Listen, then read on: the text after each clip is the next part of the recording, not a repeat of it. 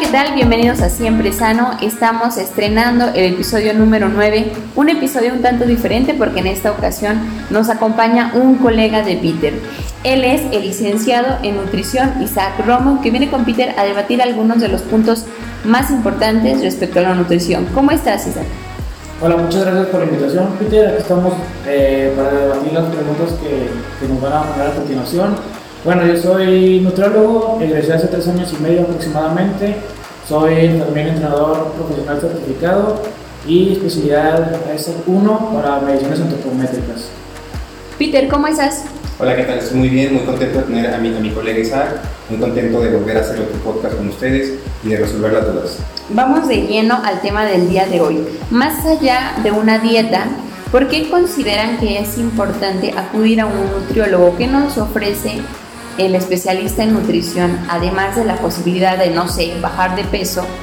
¿Cuáles son los beneficios o por qué es la importancia de acudir al nutriólogo? Bien, esa, esa pregunta o esa cuestión me parece muy importante, ya que, como mencionaste, muchas personas toman en cuenta solamente al nutriólogo para bajar de peso y solamente acuden a él o acudan a una cita cuando dicen, ching, ya estoy pasadito de peso, ya no me queda este pantalón, ya no me queda esta camisa. Y es importante tener al, al nutriólogo licenciado o licenciado en nutrición como un, una herramienta de primera mano para prevención de la salud. Realmente el licenciado en nutrición o nutriólogo tiene, hace un tratamiento coadulante con los fármacos que recomienda el médico en cuestiones como lo que es la, la enfermedad renal, la diabetes, hipertensión, incluso hipotiroidismo o algunas enfermedades metabólicas. No solamente es, es, el fin estético de bajar de peso o aumentar masa muscular para verte un poquito más eh, ponchado, como dicen, un poquito más delgado, tiene, tiene también este, otras, otras actividades, otras labores en tu día a día, también como el hecho de, los, de los, que son los comedores de alimentos y entre, otros también como los, comedores industriales. Y hablando de rendimiento deportivo, para cumplir las, los requerimientos diarios, que no falte eh, nada de energía, que se cumplan los nutrientes y no falten tampoco vitaminas y minerales en su plan de alimentación, que se cumplan las funciones. Así es, eso es otro, otro de, los, de, los, puntos importantes que se llegan a tocar con un licenciado No solamente eso, eso de, de bajar de peso o cuestiones pero sus consultas consideran que en una, un gran porcentaje de, de, ellas es por aspecto físico. Sí, claro que sí, más o menos el, el 70% de las consultas al, que acuden aquí son personas que buscan fines estéticos como el hecho de reducir de peso, aumentar masa muscular o simplemente eh, buscar un poquito más de, de condición física que no está mal, pero hay que recalcar que la salud también es un aspecto muy importante a considerar al momento de querer mejorar los hábitos. ¿Les parece si vamos con las preguntas de esta semana? En esta ocasión, pues se preguntó a los seguidores de redes sociales de Peter cuáles eran algunos de los eh, de las dudas más frecuentes que le expresaban a los nutriólogos durante sus primeras consultas. La primera, que también fue muy frecuente, es sobre los alimentos, los que son famosos por quemar grasa supuestamente. Nos preguntan, ¿es posible incrementar en mi dieta algún alimento que queme la grasa corporal? Por ejemplo, el limón, la chía, la toronja, ajo, tomar varios litros de agua, etcétera. Muy bien, sí, sí existen ciertos alimentos que incrementan la lipólisis, pero también es importante tocar otros puntos como por ejemplo el déficit calórico que Isaac nos podría ayudar con, sí, ese punto. Primero que nada, el punto más importante antes de ver qué alimento preferir, vamos a buscar el balance calórico que sea el balance calórico negativo. Eh, hablando de tipos de dietas, pues tenemos las tres más simples, la hipocalórica, la normocalórica y la hipercalórica. Si queremos perder peso, pues tenemos que enfocarnos en lo que es un plan de alimentación hipocalórico, que es consumir menos calorías de las que necesitas. Si no las consumes de esa manera, pues, uh, pues más, con el alimento que consumas, aunque sea quema grasa, pues no vas a lograr eh, el objetivo que deseas. Pero con los que estábamos mencionando hace rato, los alimentos que sí podrían ayudarles. Sí, son algunos como, como lo es el jengibre, lo, que es el café de la cafeína, la teobromina o la tialina del té verde. Esos alimentos sí llevan un poquito más de ácidos al, al torrente sanguíneo para facilitar su oxidación o beta oxidación como se dice, pero si no se cumple la, primera regla de la termogénesis que mencioné, no, no se va a llegar a este punto de la quema de grasa o de la pérdida de grasa corporal. Entonces podría decirse que estos alimentos mágicos en realidad no lo son tanto. Así es. Muy bien, vamos con la duda número dos. Es respecto a la grasa. ¿Es mejor la grasa vegetal o animal? ¿Cuáles son sus diferencias además del origen? principalmente hay muchas personas que piensan que, que es muy diferente a lo que es eh, la grasa animal o la grasa vegetal. Eh, la verdadera importancia de este tipo de grasas no es, no es el origen, si viene de, no sé, de, la, vaca o, si viene de lo que es un aguacate una, o alguna otra verdura. La verdadera importancia es el tipo de enlaces que tiene este, tipo de, grasa, ya que hay eh, enlaces, dobles enlaces, que son los, los monoinsaturados, poliinsaturados, entonces, esos, esos son los, eh, los tipos de grasas que nos van a ayudar o beneficiar en, lo que es este a nivel de, salud cardiovascular. El hecho de que venga de, origen animal o de origen vegetal realmente no tiene tanta relevancia como el hecho de, los enlaces o la estructura química que tenga este lípido, ya que hay grasas eh, animales, como por ejemplo una grasa o una carne muy conocida, eh, que, es, la, la de Japón, Kobo me parece, o, eh, es un tipo de grasa, es un corte que tiene bastante grasa, se llama marmoleo, el tipo de grasa que está entre, la, entre el músculo ¿sí? de, la, de la carne de res y esta grasa cumple con lo que son las, los enlaces omega, ¿sí? Entonces, tiene omega 3 y omega 6. Se considera, tiene la mitad de grasa saturada que un corte eh, de res normal, entonces se considera que tiene bastante aporte de grasas buenas, por así decirlo, y nos, para, este es un ejemplo de que no solamente las grasas buenas se consiguen de los vegetales, al igual que los pescados azules, como se menciona, el atún o el salmón tienen bastantes este, ácidos grasos monoinsaturados. Isaac, ¿tú consideras que es mejor la grasa vegetal o la grasa animal? Pues como dice Peter, lo importante es la, los enlaces que tiene la grasa y preferir obviamente las grasas monoinsaturadas y poliinsaturadas. Sí, los, normalmente los alimentos de origen animal tienen más grasas saturadas, pero hay alimentos, como menciona mi compañero, que son buenos para obtener las grasas esenciales. Y por ejemplo, eh, ya hablando de grasas vegetales, lo ideal sería buscar los alimentos del aceite de canola para cocinar o el, yo creo el mejor aceite que existe, el, el aceite de oliva extra virgen, rico en ácidos grasos eh, esenciales. A partir de la década de los 50, que fue más o menos cuando comenzó muy fuerte la mercadotecnia, eh, sobre todo al género femenino, tanto en radio, televisión, sobre la importancia de consumir productos bajos en grasa, la sociedad quizá creó una especie de terror, de miedo a la grasa. Hasta ahora todavía existe, pero ¿la nutrición está peleada con la grasa en realidad? Pues realmente hay que buscarla, o sea, al llevar a cabo el plan de alimentación se divide en tres macronutrientes esenciales, y son esenciales, que son los, lípidos, que son las grasas, los carbohidratos y las proteínas. Se tiene que cumplir el requerimiento de grasas esenciales en todos los días en tu plan de alimentación. Entonces, realmente no está peleado, hay que llevarle el control exacto de las grasas que vamos a utilizar en el plan de alimentación. Todo está en el equilibrio. Tal vez este tipo de miedo por parte de la mercadotecnia es por el hecho de que, de que la grasa es un alimento densamente muy calórico.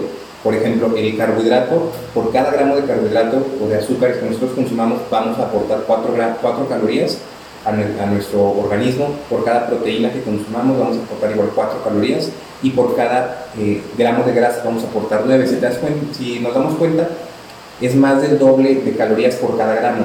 Entonces es más fácil consumir, digamos, exactamente 500 calorías de lípidos, ya que consumes una porción más pequeña a 500 calorías de carbohidratos o de proteínas. Entonces, a lo mejor la cantidad o el volumen es muy similar, pero estás consumiendo un poquito más de energía y por eso se eleva tu porcentaje de grasa o tu peso. Muy bien. Entonces, pasando del tema de la grasa, vamos a una duda completamente distinta. Nos preguntan, ¿cinco comidas al día? ¿Cuatro? ¿Tres? ¿Dos? ¿Cuántas? ¿Y qué tan importante es para el metabolismo tener esos pequeños snacks?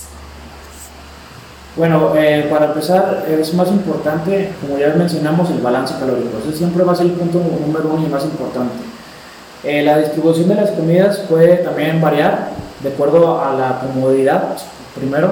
Por ejemplo, si un, plan de alimentación se va a elevar, que es para ganancia de peso, se elevan las calorías, entonces es más cómodo también realizar a lo mejor cuatro o cinco comidas diarias para que no sea un plato muy grande lleno de, alimento y, la saciedad llegue antes. Eh, bueno, y luego otro aspecto importante también es el tiempo en el que se realizan, sí es importante, pero la, relevancia no es tanta. Mucha gente está acostumbrada o tiene como principal comida la del desayuno a veces no es tan importante hacer un, un, desayuno si no se requiere. Muchas personas vienen y me dicen, oye, es que no puedo desayunar porque me despierto con, hasta con asco a la comida. Entonces con ese, ese tipo de personas he empezado a, llevar a cabo el protocolo de ayuno intermitente. En ese se hacen las comidas en un periodo más reducido de tiempo. Y igual se hace, por ejemplo, un periodo de 16 horas en ayuno por 8 horas en la, la que se abre la ventana de alimentación. Y esa hace que seamos quizás más eh, susceptibles a en el que se mejora la expresión de los genes pues para la quema de grasa. Y en eso pues, realmente no es un proceso quema grasa pero sí mejora los genes que te elevan la, la, quema grasa. Es una especie de estrategia. Es una estrategia así es. Muy bien. Eh, ahorita comentabas Isaac eh, que sí quizá no es importante el número de comidas sino también el tiempo que le dedicamos a cada una de las comidas. Eh, ¿Ustedes consideran que es distinto el, metabolismo de una persona que come rápido al de una persona que se toma su tiempo para disfrutar sus alimentos? Pues no tanto el metabolismo, más bien el, momento en el que llega la saciedad tarda más. Se debe tomar su tiempo para, llevar a cabo los bocados de masticar correctamente y, llevar el, el, tiempo necesario, sino el, para el cerebro llega más tarde la saciedad, entonces se puede elevar todavía más su consumo de calorías. ¿Quieres aportar algo? Eh, respecto a lo que son los tiempos de comida, a mí en experiencia personal a mí me han tocado pacientes que por el hecho de su trabajo o, su estilo de vida agitado no tienen eh, la capacidad de hacer 5 eh, o 6 comidas al día, como, como se indica, pero su objetivo es subir de peso, entonces se reparten esas calorías durante dos comidas, que, que son las que pueden realizar durante el día, y han tenido muy, muy buenos resultados al punto de, de, llegar a sus objetivos. ¿sí? lo menos que, que, he realizado en un plan de alimentación es un tiempo de comida solamente, entonces, y se ha llegado al objetivo. Como menciona Isaac, no es muy este, óptimo, ya que eh, realmente como es solamente un tiempo de comida, la densidad calórica por la cantidad de alimentos que se tiene que consumir es bastante. No es muy cómodo y no lo recomiendo para todos los pacientes, pero se tiene que individualizar para llegar a los objetivos. Sí, cabe recalcar eso, que no todo es universal, que todo se individualiza a cada paciente, a la comodidad y al, requerimiento y necesidad de cada paciente. Así es, entonces, eh, para llegar al, al, objetivo de cada paciente, entonces sí es necesario acudir con algún especialista que, que utilice distintas estrategias, ya como el ayuno intermitente hay muchas para llegar a tu distinto objetivo, ya sea bajar de peso, aumentar masa muscular o, simplemente reducir algunas medidas. Claro, entonces en conclusión es muy específico, como lo mencionó Isaac, hay personas que de plano no, no les gusta el desayuno, hay personas que tienden mucho a estar haciendo picoteos durante el día, entonces hay que checar cuál es el caso para poder determinar un plan de alimentación. Muy bien, vamos con la siguiente pregunta. Este es una especie de ejercicio porque nos preguntan cómo calcular mi peso ideal, cómo sé si mi índice de masa corporal es el adecuado y acaso puedo calcularlo si no soy un especialista. ¿Es posible esto, chicos? Sí, es posible, o sea, no tienes que ser un especialista en nutrición para llegar a calcular tu peso ideal. Hay fórmulas muy sencillas o tablas que nos indican el peso ideal.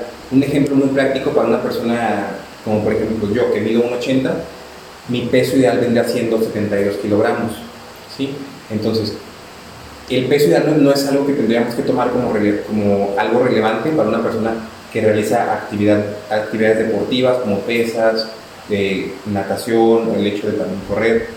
Nos, nos da un parámetro de elevar un poquito nuestro peso, incluso rompiendo esos límites de peso ideal, ya que la mayor cantidad que, que vamos a, a, tener es de masa muscular. El hecho de tener, por así decirlo, hay tablas que nos indican en casos específicos que una persona de, de 1,80 con 90 kilos tendría sobrepeso, pero no está tomando en cuenta lo que es eh, la masa muscular, el porcentaje de grasa, incluso la, la grasa visceral, otros parámetros. Hay gente que está en su, en su peso ideal y realmente su, su porcentaje de grasa es bastante elevado. Me ha llegado a tocar, y es más notorio con, con las chicas que llegan con su, su, peso ideal y que tienen una cantidad de celulitis impresionante y ahí es donde notas simplemente el porcentaje de grasa y la falta de masa muscular. ¿sí? Entonces, hay gente que hago énfasis en, esto de que la gente a veces llega eh, pensando que está muy bien ya que tiene su peso ideal según lo que son las tablas que, o algo que vieron en internet y realmente a nivel metabólico o a, o a nivel de composición corporal no están tan bien. Y enfermedades como la insuficiencia renal, como la diabetes, como la hipertensión, la hipertensión no discriminan peso, ¿verdad?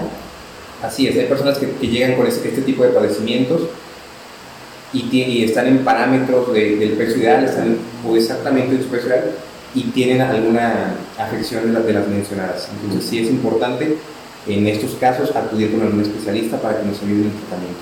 En conclusión, es solamente una referencia el índice de masa corporal. ¿Nos podrían repetir de nuevo la fórmula para quien, esta persona que nos mandó la duda, por si quiere calcularlo en casa? Si gustas mencionar esa la, la fórmula de el índice de masa corporal? Bueno, la forma del índice de masa corporal es el peso entre la altura en metros al cuadrado. ¿sí? Y eso va, nos va a obtener un, un, parámetro, ¿sí? se los puedo leer ahorita para que se lo, y los vayan anotando. El índice de masa corporal de 15 a 18.4 está hablando por debajo del peso ideal. ¿sí? De 18.5 a 24.9 estamos hablando de un peso saludable. ¿sí? Y luego hablando del 25 a 29.9 nos marcan el rango de sobrepeso de 30 a 34.9 de obesidad grado 1 y de 40 en adelante de obesidad grado 2. Así es como puede, es uno de los balances para eh, determinar cómo se encuentran de acuerdo al índice de masa corporal, que como ya mencionó Peter, es aún más importante la composición corporal, de, de, de qué porcentajes son cada uno de los kilos de peso que yo peso. Muy bien. Entonces vámonos con la duda número 5, aclarado el punto del índice masa corporal. Es respecto al alcohol y la dieta, que siempre al parecer eh, son, son dos, dos cosas que no se llevan. Nos pregunta esta persona, ¿por qué se dice que la cerveza y algunas otras bebidas engordan, entre comillas, pero algunos doctores recomiendan el consumo de vino diario? A ver, ¿qué tienen que decir al respecto, chicos? respecto al consumo de, de bebidas alcohólicas, eh, realmente el punto de vista desde la nutrición es el hecho que tienen un aporte calórico vacío o, o no, no, por, no por decirlo vacío, pero no aporta la, la cantidad de nutrientes como los otros macronutrientes esenciales que se mencionaron anteriormente, como las proteínas, lípidos y carbohidratos. El alcohol entra a, a, un, este, a un nivel metabólico que no llega a, a aportar esos, esos beneficios se mencionó que, que, aporta 4 calorías lo que son los carbohidratos, 4 eh, calorías lo que son las proteínas y aporta 9 calorías lo que son los lípidos. El alcohol aporta 7 kilocalorías y de esas calorías no, no nos da ningún beneficio, por así decirlo. ¿Sí? Okay. Lo que es el vino tinto aporta una cantidad mínima de antioxidantes, principalmente obtenida de, del resveratrol, de la semilla de la uva y de la cáscara de la uva, pero no aporta algún beneficio extra más, más que lo que es la, la vasodilatación ¿sí? Facilita solamente eso. La cerveza, igual que viene de la, normalmente de la cebada, ¿sí? Aporta igual 7 calorías por cada, por cada eh, gramo de alcohol, ¿sí? Aproximadamente son 200 calorías por cada 330 mililitros. Y hay gente que realmente es una bebida de consumo en reuniones sociales. Hay gente que en consulta me ha referido que consume entre 2 hasta 24 cervezas en un fin de semana siendo que llevó su plan de alimentación correctamente de lunes a viernes o de lunes a sábado y no da lo que son el peso o, el, no da el objetivo que se le llevó a, a, marcar en su plan de alimentación por ese consumo extra de calorías en las bebidas. El problema también es que las personas cuando están bebiendo sus calorías no tienen un control, por así decirlo. Cuando alguien está consumiendo lo que es el, las calorías, digamos, de una pizza, de una hamburguesa, de unos tacos, de una comida que sabes que es densamente calórica, tienes esa saciedad y, y empiezas a tener un poquito más de control. Dices, ching, ya la regué en el plan de alimentación, ya me excedí. Pero cuando estás bebiendo tus calorías, ya sea con la cerveza o con algunas bebidas preparadas, no tienes ese tipo de control, ya que no te genera esa saciedad como tal. Pero aquí Isaac también este, nos, nos, puede mencionar algo, ya que en algunos planes de alimentación se puede incorporar alguna bebida alcohólica como la cerveza o el vino. Sí, claro, o sea, todo, ningún alimento es 100% malo, como se menciona. A veces se pueden incluir, son calorías vacías, pero si las contamos, pueden incluirse en un plan y aún así ser una pérdida de peso. Tiene que estar contado, para eso tienes que acudir a un especialista. Sin embargo, no quiere decir que sea recomendado hacerlas dentro de tu plan de alimentación, ya que una te puede llevar a 3 o a 10 o a 15, entonces así por seguir elevando tu, tu, ingesta calórica.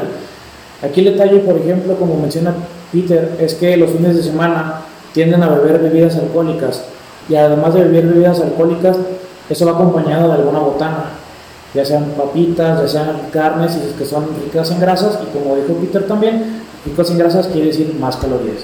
Entonces, si hacemos, por ejemplo, en el balance calórico para la semana, quitamos 200 calorías de, su, de lo que necesitan consumir para que se dé la pérdida de peso, si lo juntamos en la semana, 200 diarias son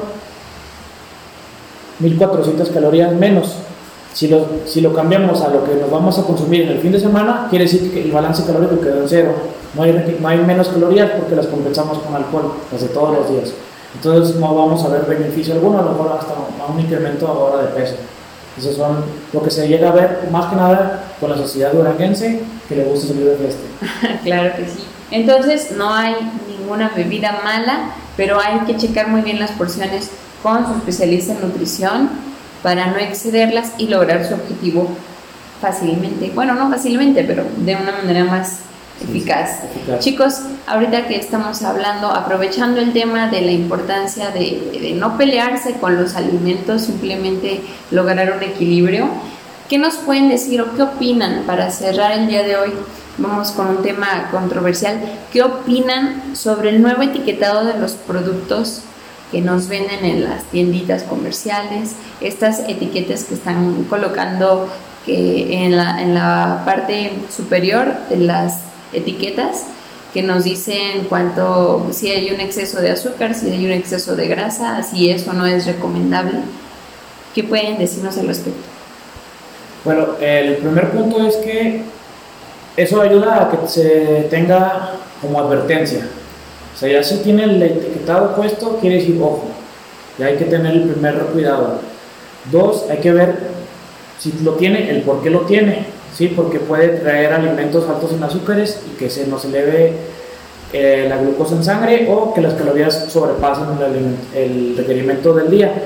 También tiene que tener en cuenta que ese etiquetado se basa solamente en la porción a 100 gramos de ese alimento.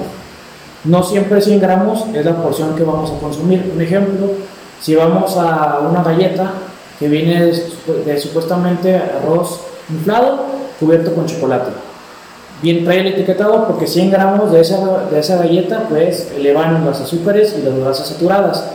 Pero la galleta, la porción de la galleta es de 25 gramos. Quiere decir que es un alimento que si excede los 100 gramos, o sea, las 4 o 5 piezas, vamos a elevar el consumo diario de azúcares o de grasas saturadas. Pero si la, nos, nos, limitamos a consumir una galleta o dos galletas, que nos quedamos en 25 o 50 gramos de la porción, ahí estamos bien pero hay que tener ojo ya con ese alimento. Muy bien, eh, a lo mejor entramos un poquito en controversia en este tema, pero esto no es algo nuevo o algo, o algo que México haya tomado eh, de primera mano. Es, este tipo de etiquetado ya se había llevado en otros países, principalmente Chile. Chile era en el 2018, si, si no tengo mal el dato, el segundo país con, con mayor eh, tasa de, de, obesidad. Se implementó este tipo de, de etiquetados y la sorpresa es que Chile eh, al día de hoy es uno de los países, es el país que, que tiene el, el, primer puesto en tasa de obesidad a nivel mundial. Esto, esto nos hace crear un poquito de conciencia con el hecho de que ese etiquetado o esa advertencia que es un poquito más marcada de que algo en azúcar, algo, algo en calorías, algo en grasas saturadas, no, no nos va a concientizar como consumidores de que este alimento es malo o este alimento es bueno. Tenemos que educarnos de, y, es, y esto también es no solamente de los licenciados en nutrición, viene de la casa, el, el padre o la madre tiene que educar a los, a los hijos o ellos mismos tienen que, ir educando para poder eh, adquirir un poquito de más de conocimiento en los alimentos que podrían consumir o no podrían consumir. Es importante también lo que mencionó Isaac, que estos alimentos son eh, referidos a 100 gramos y que podemos consumir eh, una cantidad menor, pero también es importante referir que normalmente consumimos más del, indicado. Un ejemplo práctico es como por ejemplo lo que son las, las papas abritas, que en una eh, aporta, o sea, en una bolsa individual, por así decirlo, tiene lo que es la trampa de que dice una porción aporta tanto y se mantiene en lo que son los, los márgenes ideales de lo que son las federaciones de, que norman las cantidades de, alimentos.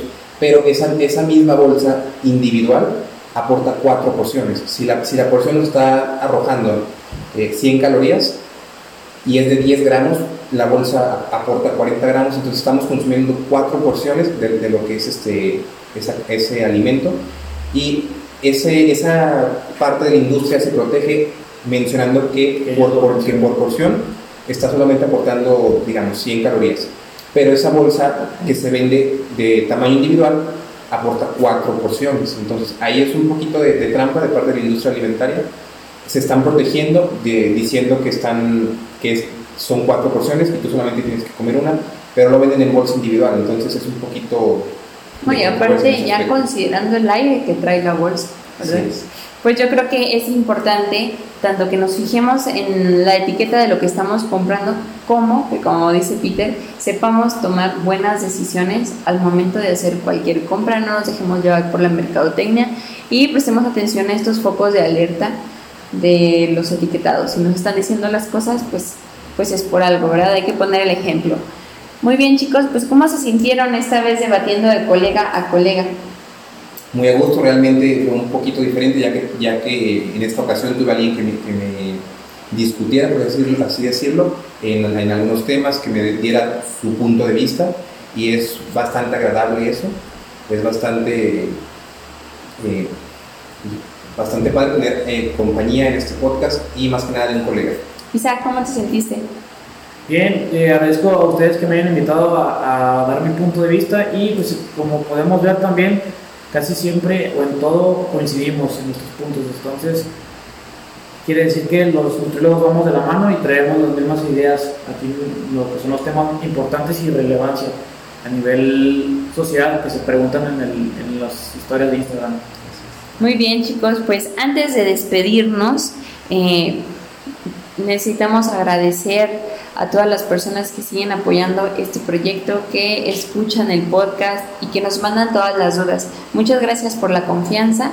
Tratamos de seleccionar las dudas eh, que están más generales, que se repiten más, pero pues a veces son muchas, entonces no pierdan la paciencia, van a ver que poco a poco vamos a seguir invitando especialistas, ¿verdad Peter?